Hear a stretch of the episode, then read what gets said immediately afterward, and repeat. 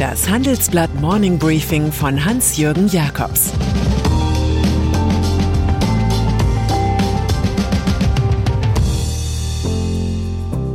Guten Morgen allerseits. Heute ist Mittwoch, der 21. Juli. Und das sind heute unsere Themen. SMS-Hoffnung für Hochwasser. Jeff Bezos 10 Minuten Rocketman. Der Eiskrieg von Israel. Nach einer kurzen Unterbrechung geht es gleich weiter. Bleiben Sie dran. Sie investieren in Aktien, es fehlt Ihnen aber eine klare Strategie. Ihr Depot ist ein Sammelsurium mehr oder weniger guter Ideen. Dann geht es Ihnen wie vielen. Lernen Sie in der Masterclass erfolgreich investieren, alles über kluge Börsenstrategien. Mit dem Rabattcode Investieren20 gibt es 20% Nachlass auf den Normalpreis. Infos unter handelsblatt.com slash erfolgreich investieren. Hochwasser.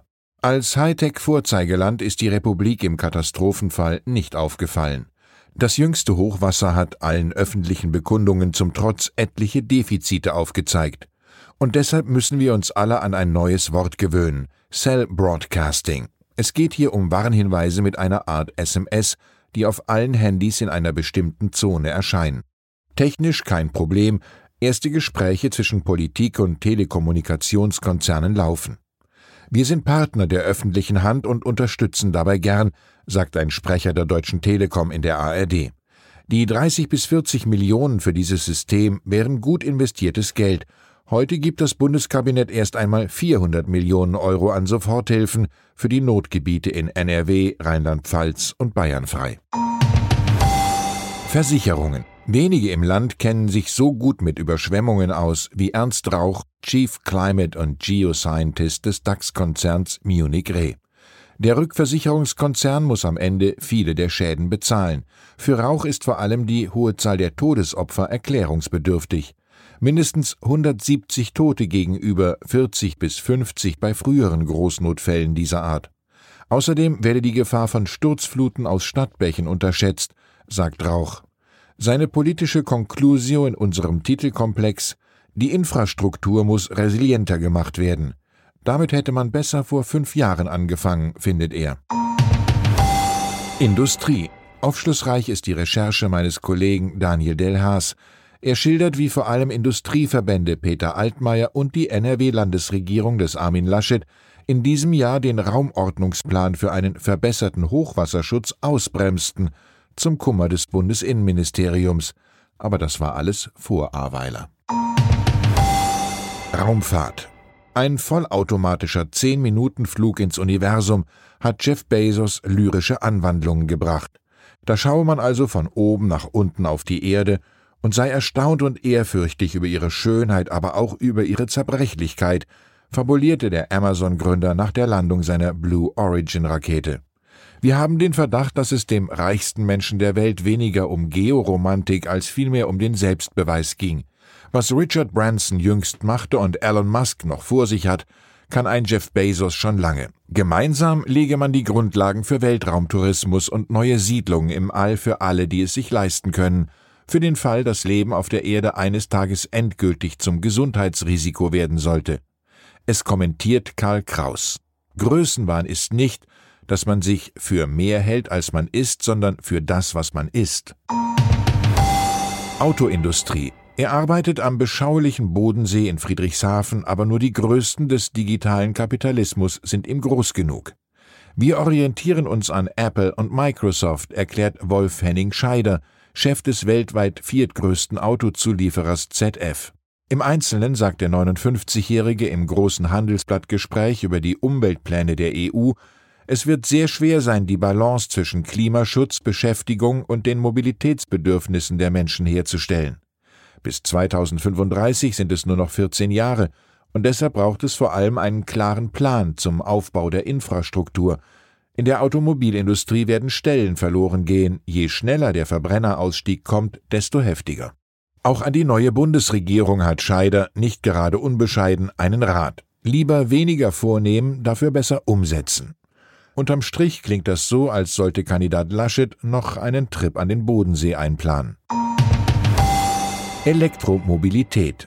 An Tesla wiederum einem anderen Simsalabim-Unternehmen der modernen Ökonomie orientiert sich Jürgen Heidmann. Der Mann ist CEO des Versicherers Huck Coburg und sagt in einem weiteren Handelsblattgespräch, dass der US-Elektroautobauer womöglich das beste Assekuranzangebot machen könne, da die Versicherer anders als Tesla nicht auf die Daten aus dem Auto zugreifen. Er schickt schon einmal voraus, eigentlich wären wir mit unserem Know-how ein guter Partner für Tesla. Bei Interesse wären wir für Gespräche offen. Mr. Musk, bitte unter plus 49 95 61 960 melden. Ansonsten spricht Heidmann etwa darüber, dass in Sachen Elektromobilität seine Branche derzeit eine Police nur für die Batterie diskutiert. Ein Batteriebrand sei ein echtes Problem, da er nicht gelöscht werden kann. Fördermittel. Mit einem allzu schnellen Erfolg der E-Autos ist freilich nicht zu rechnen, dafür lahmt der Ausbau der Ladesäulen zu sehr. So wurden zwar zwischen 2017 und 2020 knapp 30.000 öffentlich zugängliche Ladepunkte vom Bund genehmigt, doch davon ist heute weniger als die Hälfte in Betrieb. Das haben meine Kollegen in einem Report ermittelt. Und von 246 Millionen Euro bewilligten Fördermitteln wurden erst 30 Millionen ausbezahlt. Konzerne wie Aral oder NBW fürchten St. Bürokratius so sehr, dass sie mitunter einfach ohne Staatsgeld bauen. Israel. Die Eispackungen von Ben Jerry's sind zwar längst eine von vielen Marken im Reich des Konsumgüterriesen Unilever, aber der linke Gründungsmythos hält sich in all diesen Stories wie die aus New York zugezogenen Hippies Ben Cohn und Jerry Greenfield 1978 in Vermont ihre Tiefkühlware lancierten. Nun erklärt Ben Jerry's auf die Stimme von Fans und vertrauter Partner gehört zu haben und stoppt den Eisverkauf in den von Israelis besetzten und besiedelten Palästinensergebieten. In Israel, wo die US-Marke sehr populär ist, wettern nun Politiker gegen solchen Antisemitismus. Regierungsmitglieder rufen zum Boykott auf. Das Firmenmotto Friede, Liebe und Eiscreme wird da wohl nicht weiterhelfen. Wir legen stattdessen Plastic Ono Band auf. Give Peace a Chance. Fußball. Und dann ist da noch Fußballtrainer Carlo Ancelotti, der seit kurzem wieder in Diensten des spanischen Spitzenclubs Real Madrid steht. Der Italiener, der in Deutschland beim FC Bayern München einen wenig nachhaltigen Auftritt hatte, erfährt bei seinem zweiten Wirken für Real die intensivste Betreuung durch den Fiskus. Die Steuerbehörde errechnete, dass Ancelotti bei seiner ersten Coachperiode zwischen 2013 und 2015 rund 1,46 Millionen Euro Steuerschuld angehäuft habe. Die Summe soll nach und nach von seinem Gehalt abgezogen werden. In Kürze muss Ancelotti dann auch noch vor Gericht aussagen, Bevor der 62-jährige Veteran noch einmal einen Titel gewinnen sollte, muss er erst einmal Spaniens Justiz bezwingen. Ich wünsche Ihnen einen entspannten Tag ohne Steuerprobleme. Es grüßt Sie herzlich Ihr Hans-Jürgen Jakobs. Das war das Handelsblatt Morning Briefing von Hans-Jürgen Jakobs, gesprochen von Peter Hofmann. Die deutsche Wirtschaft steht am Scheideweg. Um wettbewerbsfähig zu bleiben, müssen Unternehmen wichtige Transformationen anstoßen. Ab dem 24. April diskutiert die Restrukturierungsbranche Strategien für die Zukunft von Unternehmen. Mit dabei sind unter anderem Dr. Thomas de Maizière, Evelyn Freitag und Professor Dr. Ulrike Malmendier. Mit dem Vorteilscode Restrukturierung 24 erhalten Sie 15% Rabatt. Alle Informationen finden Sie auf handelsblatt-restrukturierung.de.